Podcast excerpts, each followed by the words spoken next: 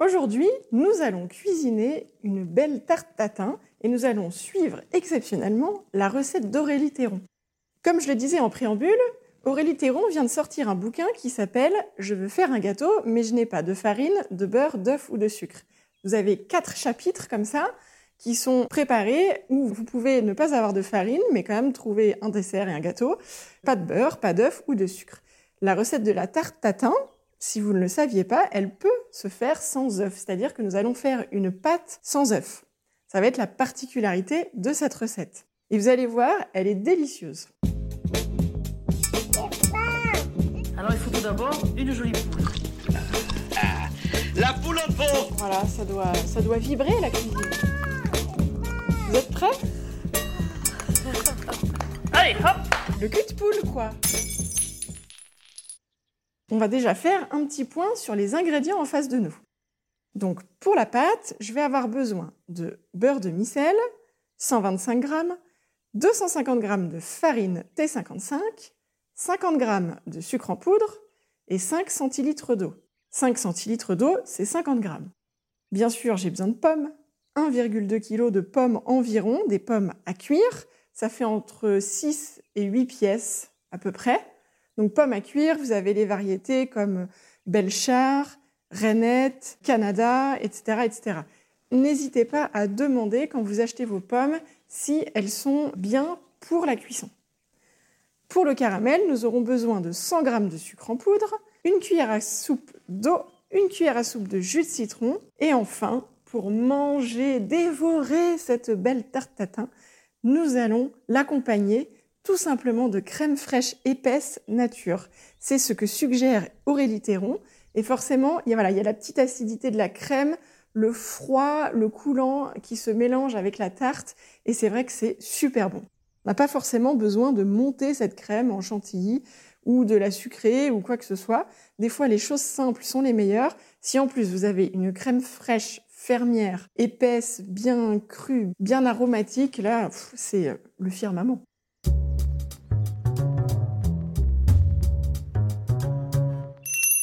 Alors, on va commencer par faire notre pâte. Je prends une petite casserole et je vais mettre dedans mes 125 g de beurre en petits cubes. Alors, j'ai sorti ma balance, je pèse en même temps. Toujours sur du beurre demi-sel. Hein. Donc 125 g de beurre.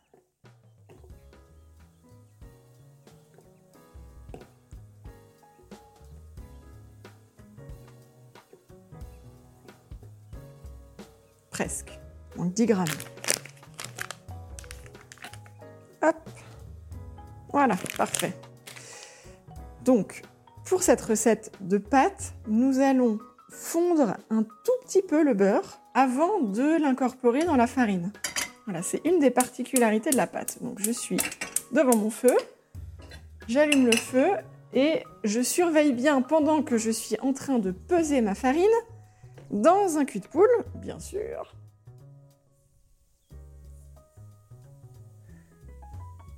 Je surveille bien mon beurre. C'est-à-dire, je veux pas qu'il soit fondu à plus de la moitié. Voilà, on doit encore avoir des petits morceaux. C'est un mélange mi-fondu, mi-morceau. Donc, je pèse 250 g de farine T55 dans mon cul de poule.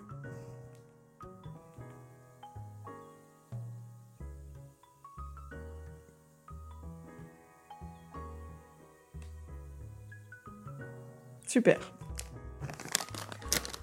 Parfait. Donc j'ai ma farine, je regarde vite mon beurre. Et ben c'est pas mal. C'est-à-dire que euh, j'ai à peu près, j'ai une petite casserole, j'ai à peu près euh, l'équivalent même pas d'un doigt de beurre fondu. Euh, et j'arrête tout de suite parce qu'avec l'inertie de la chaleur, mon beurre va continuer de fondre. Donc j'ai encore des morceaux qui sont vraiment visibles, mais je m'arrête tout de suite parce que ça va continuer.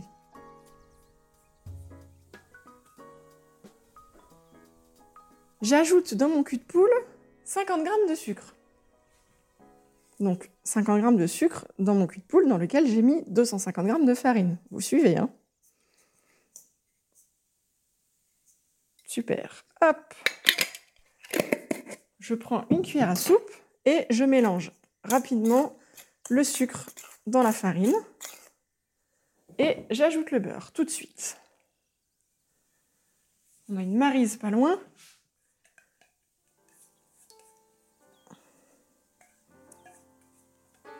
On récupère tout ce qu'on peut dans la petite casserole avec la marise, très important. Et maintenant, je vais mélanger tout ça. Je prends une fourchette et je mélange à la fourchette.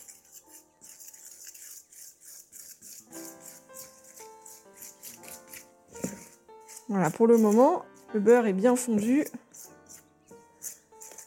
Donc, ça m'évite de m'en mettre partout sur les mains, d'utiliser la fourchette.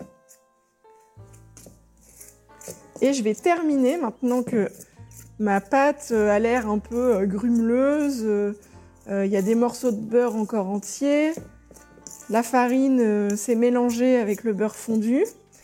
Et ça a l'air un peu plus sec, vous voyez. Donc là maintenant, à ce stade-là, je peux y aller avec les mains. Je mélange à la main.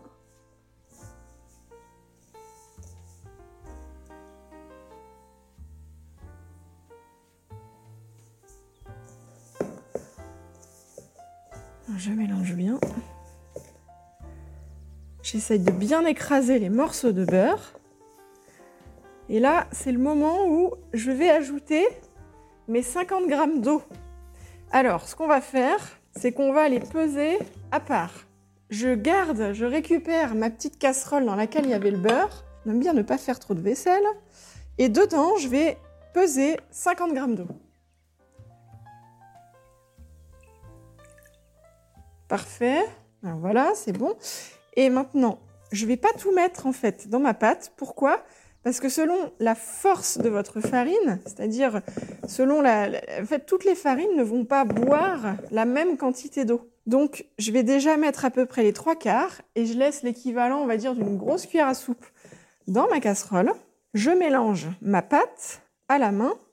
Donc, j'ai une main propre, une main sale. Ça, c'est le petit truc hein, du cuisinier. Donc, ma main propre, c'est ma main gauche, elle tient mon cul de poule. Et ma main sale, c'est ma main droite. Et moi, vous voyez, avec la farine que j'ai, j'ai pas besoin de rajouter de l'eau. Ça me suffit. Voilà, j'ai une boule qui vient de se former. Si c'est encore un peu sec et que vous sentez que la boule ne se forme pas, eh ben vous pouvez rajouter le restant d'eau. Voilà, on a une belle boule de pâte. Et là, je vais vous donner une petite astuce. Alors, vous m'entendez taper.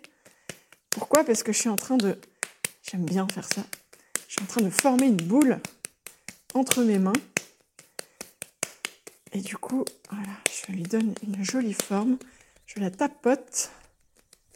Je la fais... Euh, je la passe d'une main à l'autre assez énergiquement pour avoir une jolie boule. Et je la remets dans le saladier. Donc je disais, Maintenant, je vais vous donner une petite astuce pour tout de suite étaler, on dit abaisser dans le jargon, on va abaisser notre pâte entre deux feuilles de papier sulfurisé. Parce que là, vous voyez, elle est quand même assez molle. Hein. on, a, une pâte vraiment euh, très moelleuse. On sent qu'on va pouvoir l'étaler très facilement. Par contre, elle est quand même un peu collante. Donc, il y a deux solutions. Aurélie Théron préconise de laisser deux heures au frais et ensuite de la reprendre et d'étaler la pâte à ce moment-là. Moi, ce que je vous propose, c'est une petite astuce pour gagner en rapidité, c'est-à-dire que nous allons l'étaler tout de suite entre deux feuilles de papier sulfurisé. On va la mettre au frais dans ces deux feuilles de papier sulfurisé. Et du coup, quand on va la récupérer, une fois qu'on aura fait le caramel, les pommes, etc., il ne se sera pas passé deux heures et la pâte aura déjà euh, rafraîchi, durci au frais on aura eu l'effet escompté. Alors, je me lave les mains maintenant.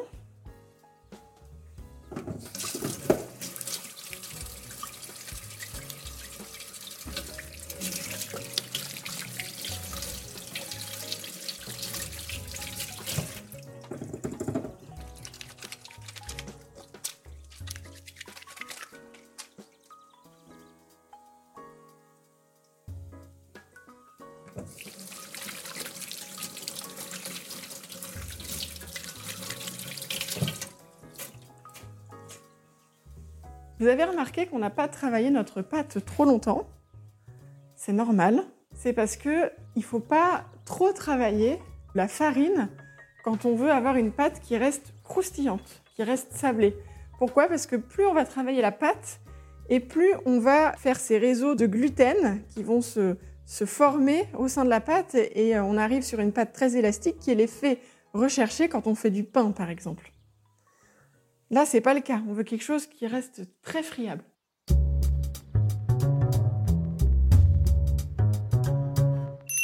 Alors, je vais préparer mon plan de travail pour abaisser ma pâte entre mes deux feuilles de papier sulfurisé. J'ai donc un rouleau à pâtisserie en face de moi.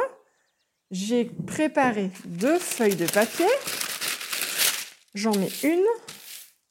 Je pose ma pâte au centre. Je mets une deuxième feuille. J'appuie avec mes mains sur le dessus de la pâte. Elle est tellement moelleuse que ça se, ça s'étale très facilement. Là, j'arrive à peu près à 1 ou 2 cm d'épaisseur maintenant. Et je vais continuer avec mon rouleau à pâtisserie. Donc, je vais partir de l'intérieur pour aller vers l'extérieur et j'essaye de garder une forme d'un beau disque. Donc pour ça, je vais aller en diagonale vers l'extérieur et vers le haut. Ensuite, je reprends ma patte, je pars du milieu, je vais en diagonale vers l'extérieur, vers le haut à gauche. Tout à l'heure, c'était à droite, je n'ai pas précisé. Et maintenant, en diagonale vers le bas à gauche, en diagonale vers le bas à droite, toujours en partant du centre. Et là, vous voyez qu'on a à peu près un, cercle un disque qui se, qui se dessine, qui n'est pas trop déformé. On n'a pas euh, une espèce de langue de chat, euh, une grosse patate ou je ne sais quoi, vous voyez. Donc ça, c'est une petite astuce. Et maintenant, délicatement, je vais essayer d'augmenter le diamètre de, mon, de ma pâte en partant du centre et en allant dans la direction dans laquelle je vois qu'il y a un petit creux. Donc si, si je vois qu'il y a un petit creux à un endroit, hop, je pars du centre et je peux faire des petits allers-retours du rouleau entre mes mains pour pousser la pâte de façon homogène plutôt que de faire un seul trait. Pourquoi? Parce que là, je suis entre les deux feuilles de papier sulfurisé et ça permet d'avoir quelque chose de plus facilement, de pousser plus facilement la pâte. Je, vois que là, en endroit, j'ai un, un peu, c'est pas forcément arrondi, c'est un peu plus plat, donc je vais dans la direction de ce plat et j'essaye d'augmenter comme ça au fur et à mesure, tout en gardant, très très important, tout en gardant la même épaisseur partout. Essayez d'avoir une épaisseur homogène. Souvent, on a tendance à écraser un peu plus le rouleau vers la fin de la baisse. Quand on termine le geste et qu'on arrive euh, au bout, au moment où la pâte se termine, essayez de, gérer votre pression sur votre rouleau à pâtisserie pour vous allez voir que quand vous êtes au centre, vous appuyez un peu plus fort. Et quand vous arrivez vers l'extérieur, vous allez relâcher la pression. C'est presque le rouleau qui va travailler tout seul. Comme ça, vous allez garder la même épaisseur partout. Très important. Essayez de sentir ce geste. Ce qu'on cherche, c'est une épaisseur finale de 4 mm. C'est une épaisseur assez, euh, c'est assez épais. Et c'est normal parce qu'on veut une, pâte bien épaisse et bien, bien présente. Hein. Alors, on va juste retourner vite fait nos deux feuilles de papier sulfurisé et on va décoller la feuille du dessous. On voit que ça fait des, des petites rides sur la pâte. On décolle la feuille et on la recolle. Comme ça, on va enlever ces petites rides. Là, on fait le petit tour d'anti-rides.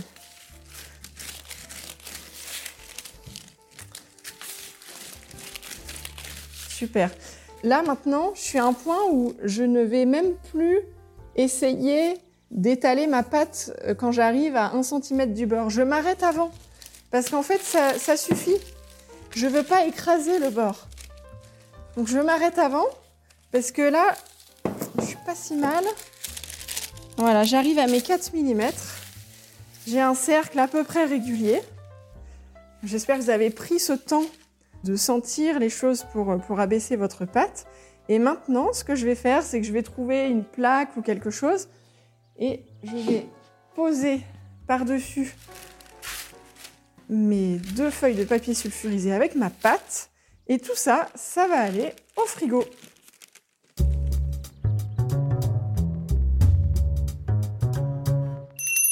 On en profite pour faire un petit coup de propre. On va garder notre cul de poule. Pourquoi? Parce qu'on va mettre les épluchures de pommes dedans. Ça nous évitera de refaire de la vaisselle encore. On peut par contre relaver notre petite casserole et notre marise parce qu'on va la resservir pour faire le caramel.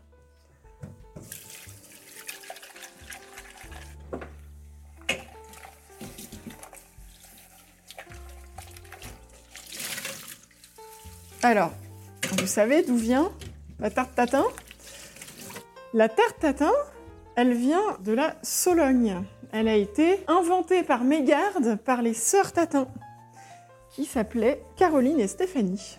C'était au 19e siècle, dans une ville qui s'appelle La Motte-Beuvron, qui est très connue pour tout ce qui est équestre. Il y a plein de, de championnats qui se font là-bas, de concours équestres. Et donc en fait, un dimanche, elles ont fait tomber une tarte aux pommes du coup, elles l'ont ramassée en la remettant euh, dans le moule, mais de façon inversée. Les pommes d'abord, la pâte dessus. Et elles l'ont enfournée ainsi parce qu'elles étaient euh, en plein service. Euh, elles n'avaient pas le temps de refaire une tarte en fait.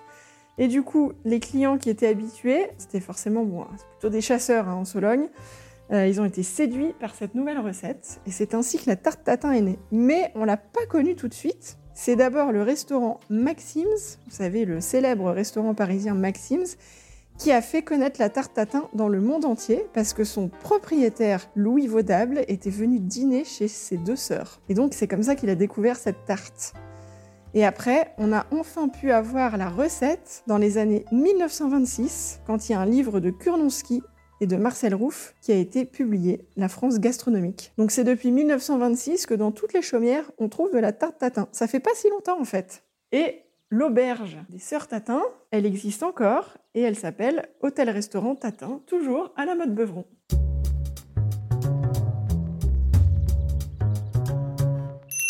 On va maintenant s'occuper de notre caramel. Dans notre petite casserole, nous allons mettre nos 100 g de sucre en poudre.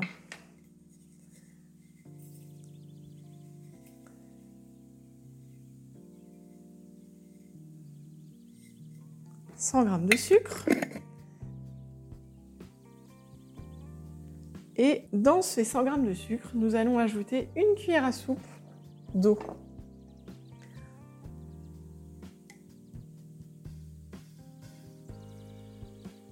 Voilà. Attention, ne mélangez jamais un caramel. Même maintenant, ne mettez pas la cuillère dans la casserole et n'essayez pas de mélanger l'eau avec le sucre. Surtout pas on a versé la cuillère à soupe d'eau dans le sucre et maintenant on va commencer notre caramel. Alors ça, vous allez voir, ça va être une grande aventure. Donc, parce que le caramel, c'est pas toujours facile. Alors l'avantage de cette recette, c'est que on a un petit peu d'eau, donc ça va vraiment nous faciliter la tâche dans le caramel. J'ai mis donc sur un petit feu, vous m'avez entendu le faire, j'ai mis ma casserole sur un petit feu à feu fort. Et là, je laisse tranquille, tranquille, tranquille. Je n'y touche pas et jamais, jamais, je ne mets quelque chose dans mon caramel. Je veux dire, euh, pas de cuillère, pas de rien du tout, rien. Pendant ce temps-là, il faut le temps que ça se fasse un petit peu, donc on a le temps de préparer notre jus de citron. Il nous faut une cuillère à soupe de jus de citron. je vais couper un, citron.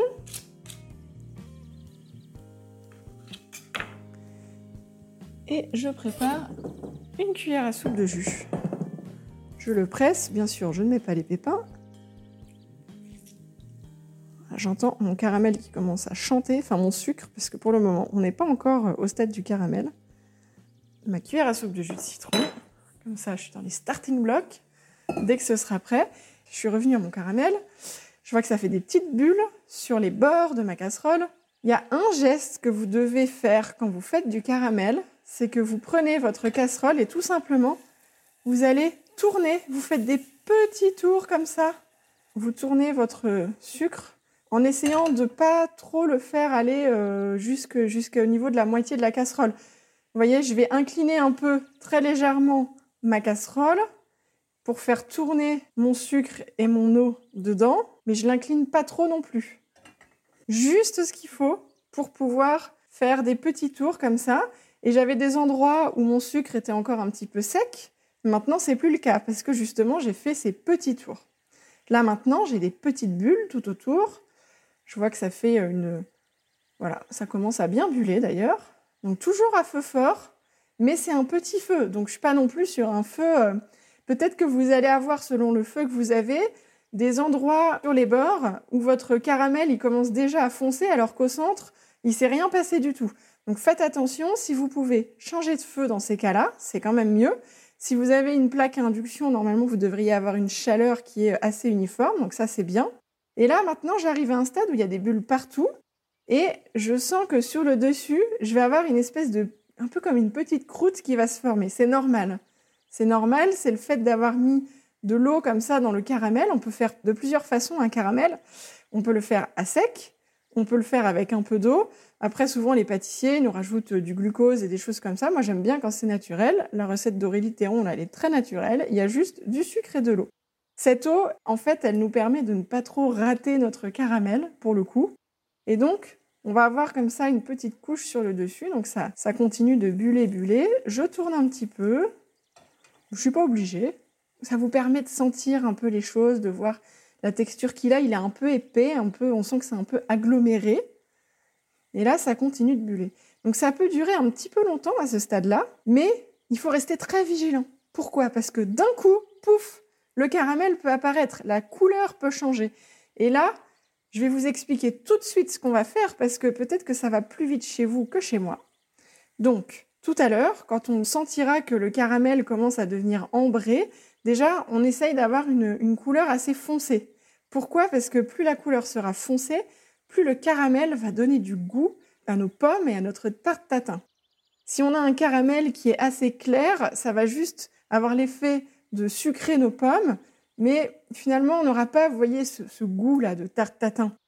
Alors, je fais juste une parenthèse parce que là, mon caramel a changé de stade. Je me retrouve à un moment où, vous voyez, je vous disais tout à l'heure, ah, il peut y avoir une petite une espèce de, de petite croûte de sucre qui se forme comme ça sur le dessus. Eh bien, c'est le cas. C'est-à-dire, je vois que ça se cristallise sur le dessus. C'est pas grave, je laisse, je ne tourne pas et je laisse comme ça buller. En fait, cette couche qui cristallise, elle va de nouveau euh, se reliquéfier. Je fais toujours attention à ce que mon feu soit très homogène sous ma casserole et très adapté à ma casserole. C'est vraiment très important. Je reviens à nos moutons. L'idée, c'est d'avoir un caramel bien, bien ambré pour qu'il soit bien puissant et qu'il donne du goût aux pommes. Pour ça, vous avez un indicateur. Vous allez chercher voilà une couleur, euh, une couleur un peu foncée. Par contre, si jamais vous voyez un soupçon de fumée au-dessus du caramel, tout de suite, vous l'arrêtez tout de suite. Vous stoppez la cuisson et vous mettez euh, votre fameux jus de citron. Pourquoi? Parce qu'un caramel, un sucre qui commence à brûler, ça, c'est pas bon. On va avoir de l'amertume. Ça va commencer à dégager de l'amertume. Et nous, on veut pas de goût amer. Donc c'est un peu le jus de citron qui va venir couper notre cuisson. Ah, ça y est. Alors chez moi, maintenant, j'ai encore des sucres un peu cristallisés au centre. Mais sur le côté, je commence à avoir des petits points comme ça, un petit peu plus foncés. Alors, je mélange. Maintenant, j'ai plus besoin d'incliner ma casserole parce que le caramel est suffisamment liquide. Donc, je mélange bien. Et là, je commence à sentir un peu cette odeur de caramel. J'ai préparé, bien évidemment, mon moule. Mon moule est prêt parce que je vais tout de suite verser mon caramel dans le moule. Très important. Quand il sera fini. C'est-à-dire là, là, ça commence à être pas mal. Je suis euh, à deux doigts d'ajouter mon jus de citron. Je mélange et après, pouf, je verse le caramel en le répartissant du mieux possible dans le moule. Voilà. Ça y est, c'est fait. Hop, il est fait chez moi. Je le sens à l'odeur. Vous entendez? Je viens de verser le jus de citron. Je mélange. Je mélange toujours en tournant comme ça ma casserole sur elle-même. Faites attention à ne pas vous brûler, on est au-delà des 100 degrés là. Et maintenant, tout de suite, tout de suite, je vais verser dans mon moule mon caramel en essayant de le répartir le mieux possible. Donc je le verse en spirale et après je vais venir tourner mon moule sur lui-même pour essayer de répartir le caramel. Super. Ça y est. Donc j'ai forcément euh, j'ai des endroits où c'est un peu blanc, mais c'est pas grave. De toute façon, euh, le sucre à la cuisson avec les pommes va se répartir. Je vais mettre tout de suite de l'eau froide dans ma casserole.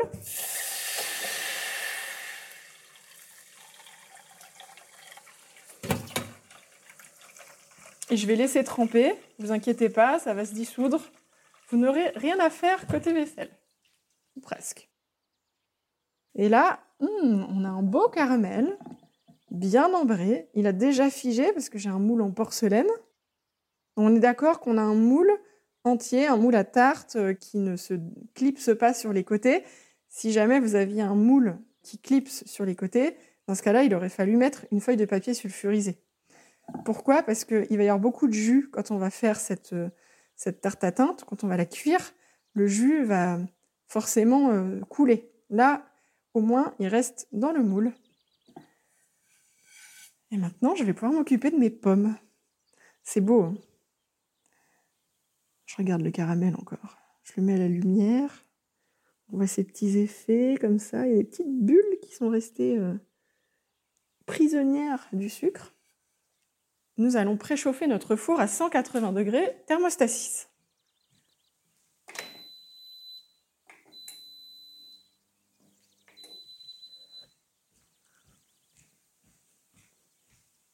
Maintenant, je vais éplucher mes pommes.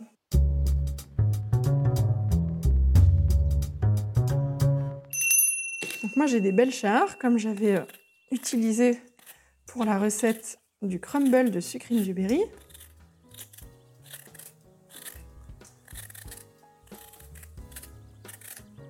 N'hésitez pas à investir dans un bon économe. Parce qu'un économe qui vous fait glisser juste la, peau comme ça, c'est quand même. Euh, ça change quand même beaucoup de choses.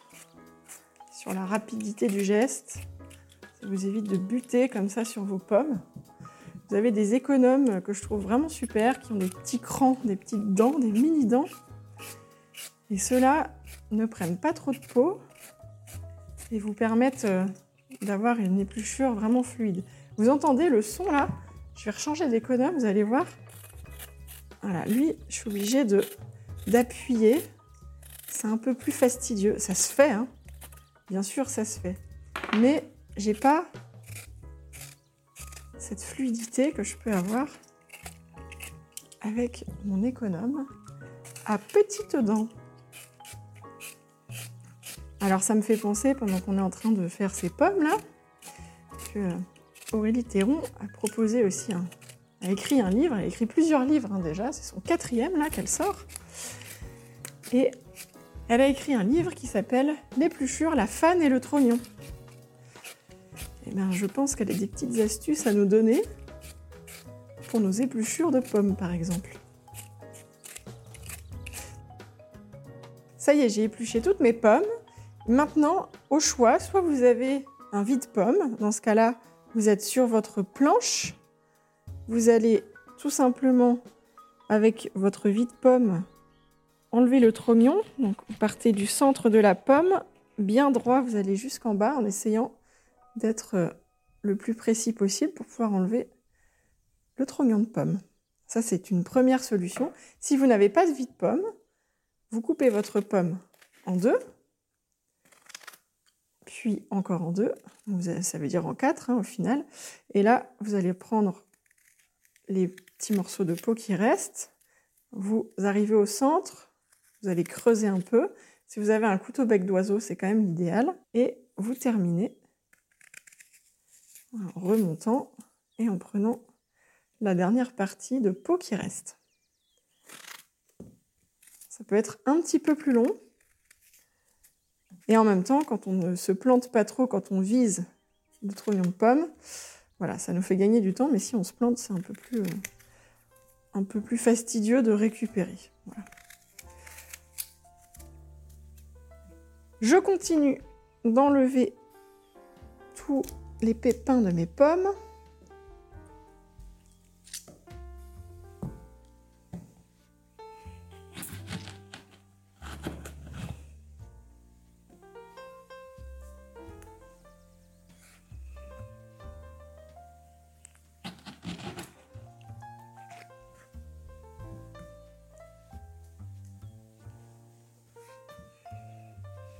Là, vous voyez, je suis mal partie avec mon, mon vide-pomme. Donc tout de suite, je reprends mon geste.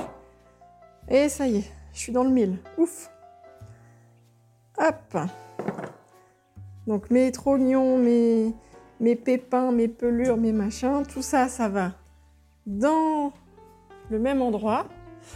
Et si vous avez envie de vous plonger dans l'univers d'Aurélie Théron, sachez qu'elle nous a fait une recette aussi pour utiliser justement tout ça, ces épluchures et ces trognons de pommes. Voilà, elle nous propose un jus de pelure et trognons de pommes. Ça peut être intéressant aussi. Pourquoi pas Ça pourrait venir accompagner notre tarte tatin d'ailleurs. Alors, je vais donc couper les pommes en quatre, celles que j'ai vidées au vide-pomme. Essayez de faire attention, souvent dans les, pommes, il reste euh, une petite peau un peu dure qui reste à la cuisson, euh, qui est un peu l'enclave dans laquelle euh, le pépin reste bien au chaud. Si vous pouvez bien faire attention à les enlever, parce que ça, c'est pas très bon à la dégustation.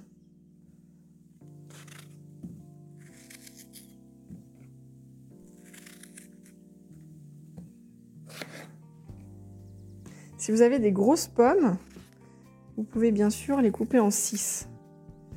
Donc là, moi, je les ai coupées en 4. Elles sont plutôt euh, petites.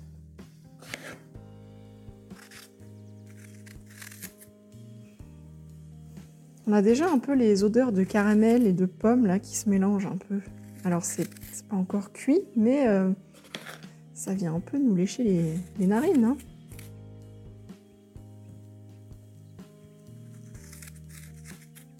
Je prends le temps de reprendre toutes mes pommes pour enlever cette petite peau un peu dure qui personnellement me dérange quand je vais manger la tarte. Parce que je peux vous dire que je vais la manger cette tarte. Ok. Je mets tout ça avec mes pelures, mes trognons, donc soit j'ai un compost, soit je décide d'aller regarder cette petite recette de boisson de pelure de pommes. Et je vais maintenant disposer toutes mes pommes dans mon moule qui a été recouvert de caramel. Alors, je prends mon moule et je viens ajouter mes pommes. Alors, attention, il y a un sens parce que souvenez-vous, ce qu'on voit à l'endroit aujourd'hui, maintenant, c'est ce qu'on verra à l'envers après. Donc, on va mettre nos pommes de façon à ce qu'elles soient visibles du côté de l'arrondi. Donc, je les laisse tout simplement l'arrondi contre le caramel et je les dispose en les collant le plus possible dans mon moule.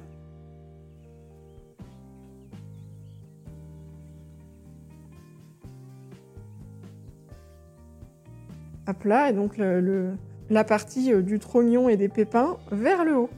Et après, je vais ajouter ma pâte sur tout ça. Je fais déjà un premier cercle. J'avais un moule de 30 cm, n'est-ce pas? Après, si vous avez un moule plus petit, ça change pas grand-chose. Hein. Simplement, c'est juste les proportions qui seront différentes. Ben, moi, c'est tout pile. Vous voyez, j'avais un kilo euh, à peine 1,2 kg. Et je tombe tout pile. Donc au centre, je fais en sorte voilà, que toutes mes pommes soient assez rapprochées les unes des autres. C'est beau, hein, ça fait un joli dessin. Je viens de mettre toutes mes pommes, je débarrasse un peu mon plan de travail, je fais un petit coup de propre et maintenant je vais aller chercher ma pâte au frigo.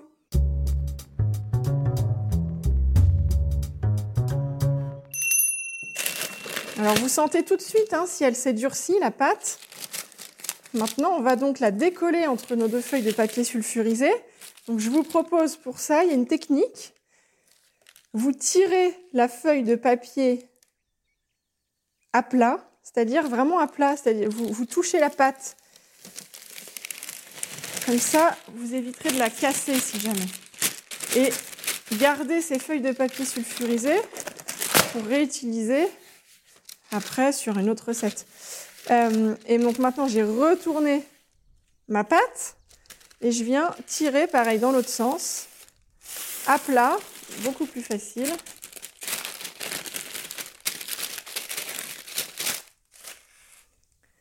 On a une, une, pâte qui se tient bien. Donc là, je peux très facilement, pouf, la mettre sur mon moule et j'ai plus qu'à faire la suite. Je vous explique tout ça.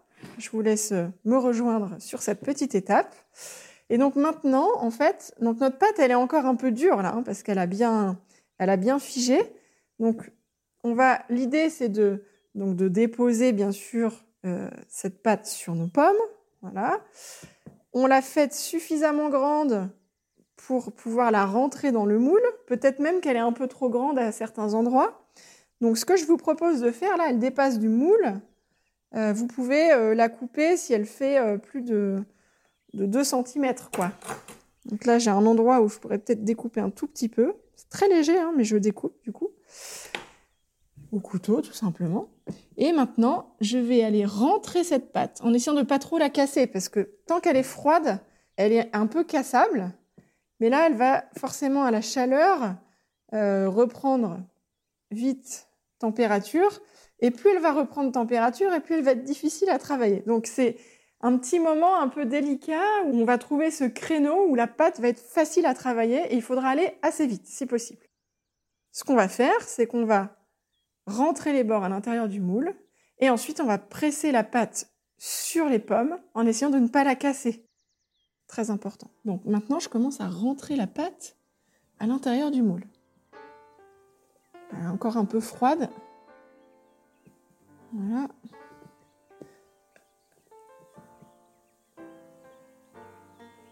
J'essaye de pas trop la casser. Et quand je la rentre à l'intérieur du moule, surtout, j'essaye de ne pas, euh, enfin, de bien être entre le moule et la pomme, euh, la première pomme que je viens de glisser, vous voyez. Alors, si jamais elle se, elle se, c'est pas qu'elle se casse, mais si elle euh, elle fait des, petites rides comme ça, c'est pas très grave, hein. ça fonctionne quand même. Vous pouvez, il euh, faut forcer un petit peu. Essayez de trouver bien le passage entre chaque pomme et le bord du moule. Et comme ça, au fur et à mesure, glissez la vous voyez pas complètement ce que vous faites puisque vous savez pas trop ce que ça va donner hein, finalement.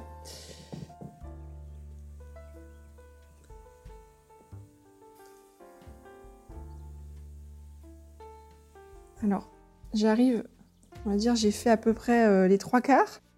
Et forcément, euh, ma pâte, euh, j'ai pas pu rentrer autant que je voulais, donc le reste de mon disque de pâte est un peu, un peu large pour rentrer. Donc je vais juste recouper un peu les bords pour pouvoir faire rentrer tout ça facilement.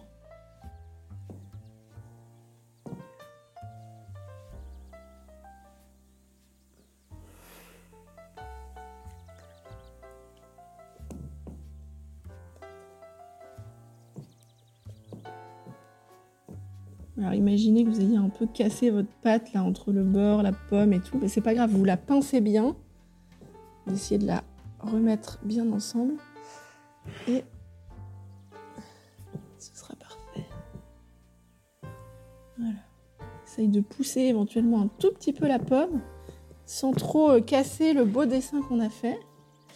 Et là, j'arrive au dernier moment. Alors, avec mon couteau, je pousse un peu la pomme pour pouvoir facilement venir, toujours avec la lame du couteau, m'aider un peu pour euh, faciliter, voilà, la, la pâte qui vient sur les bords. Super. Donc je reprends tous les bords comme ça à la main. Maintenant j'appuie un peu. Et moi je préfère piquer un peu la pâte. Après, Aurélie on ne le fait pas forcément. Et je me dis ça fait quand même une petite cheminée parce que tout ça, ça, ça vient faire euh, de la vapeur, donc par sécurité, je préfère piquer la pâte. Après, ça marche aussi sans, du coup. Mais moi, je pique. Alors, ça y est. On a bien posé la pâte sur les pommes. On a appuyé un peu sans casser la pâte, sans essayer de trop euh, bouger les pommes à l'intérieur. Et on est prêt à enfourner notre tarte tatin. On est parti maintenant pour 40 à 45 minutes de cuisson.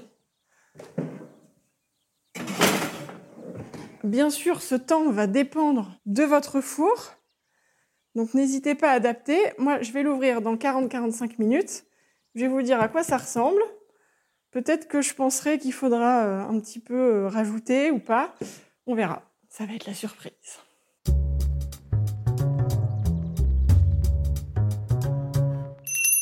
Ça y est, ça fait 45 minutes. Je vais donc jeter un coup d'œil à ma tarte.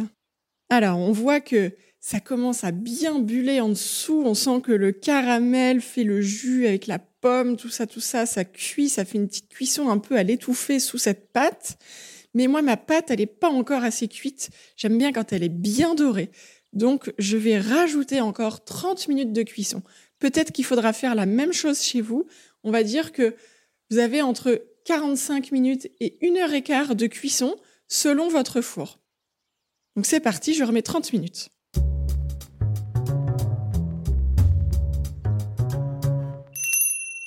Ça y est, je sors ma tarte du four.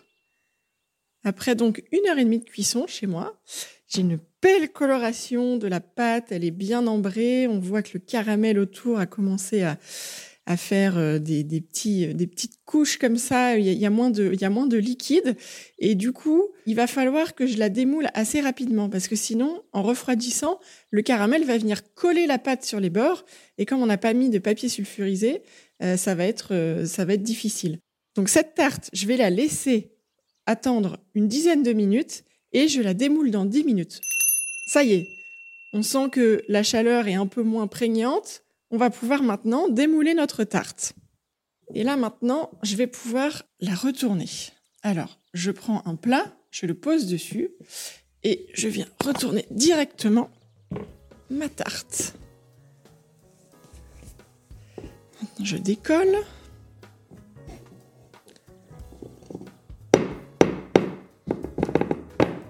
Je tape un peu. Ah, je sens que ça vient, ça y est. Ouh, magnifique. Voilà, ça sent bon. Hein. On a ces odeurs de caramel. Mmh, ça fait même une espèce de petite gelée sur les bords avec la pomme, le jus de pomme, la pectine qui, est contenue dans la pomme avec le caramel. Euh, ça fait comme ça cette petite gelée euh, sur les bords de la pâte. Mmh. Et puis, on sent hein, les bonnes odeurs, tout ça. Mmh, ça va être un délice. Maintenant, vous la laissez encore un petit peu tiédir.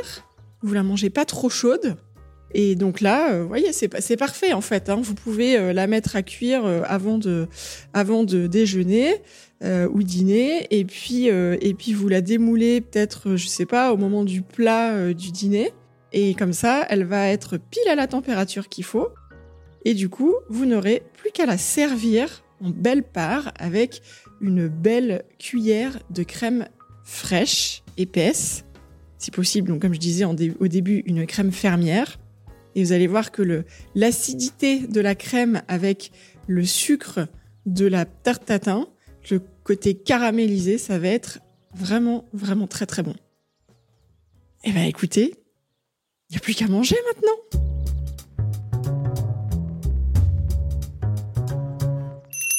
Ça y est, nous avons terminé notre tarte tatin avec cette recette d'Aurélie Théron, qui est donc publiée aux éditions La Martinière. Et vous allez faire, je pense, des gourmands de la tarte tatin. Alors j'attends vos photos sur Instagram en taguant le podcast et bien sûr, je veux voir cette tarte une fois qu'elle a été retournée. Pour soutenir le podcast, parlez-en autour de vous et mettez-nous 5 étoiles sur votre plateforme de podcast préférée. À très vite pour une nouvelle recette. Thank you.